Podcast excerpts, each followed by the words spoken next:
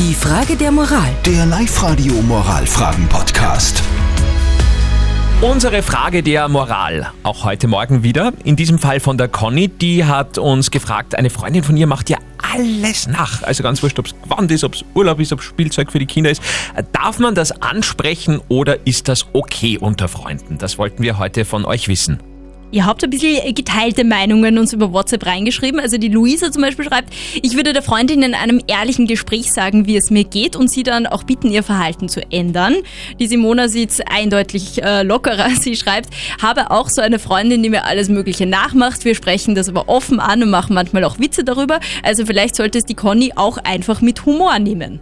Okay, Jetzt wollen wir natürlich wissen, was sagt unsere moralische Instanz.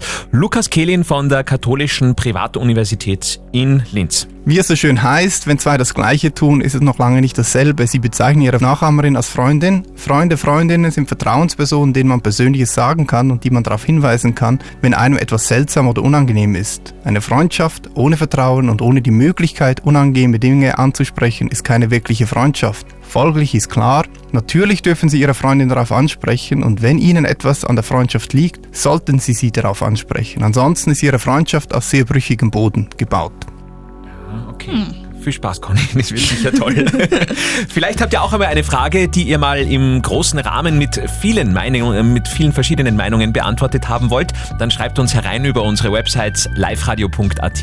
Eine neue Frage der Moral hört ihr dann natürlich morgen wieder in Perfekt geweckt um kurz vor halb neun. Die Frage der Moral. Der Live-Radio Moralfragen-Podcast.